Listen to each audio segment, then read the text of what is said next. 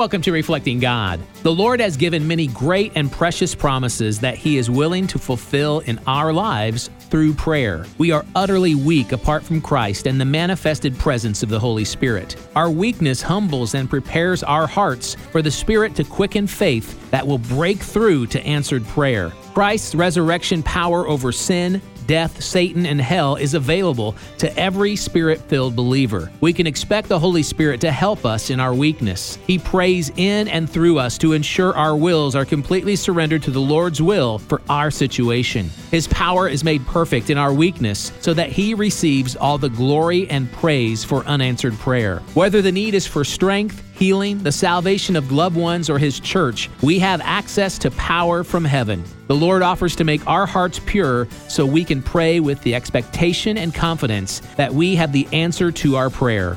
Embrace holy living. Visit reflectinggod.com.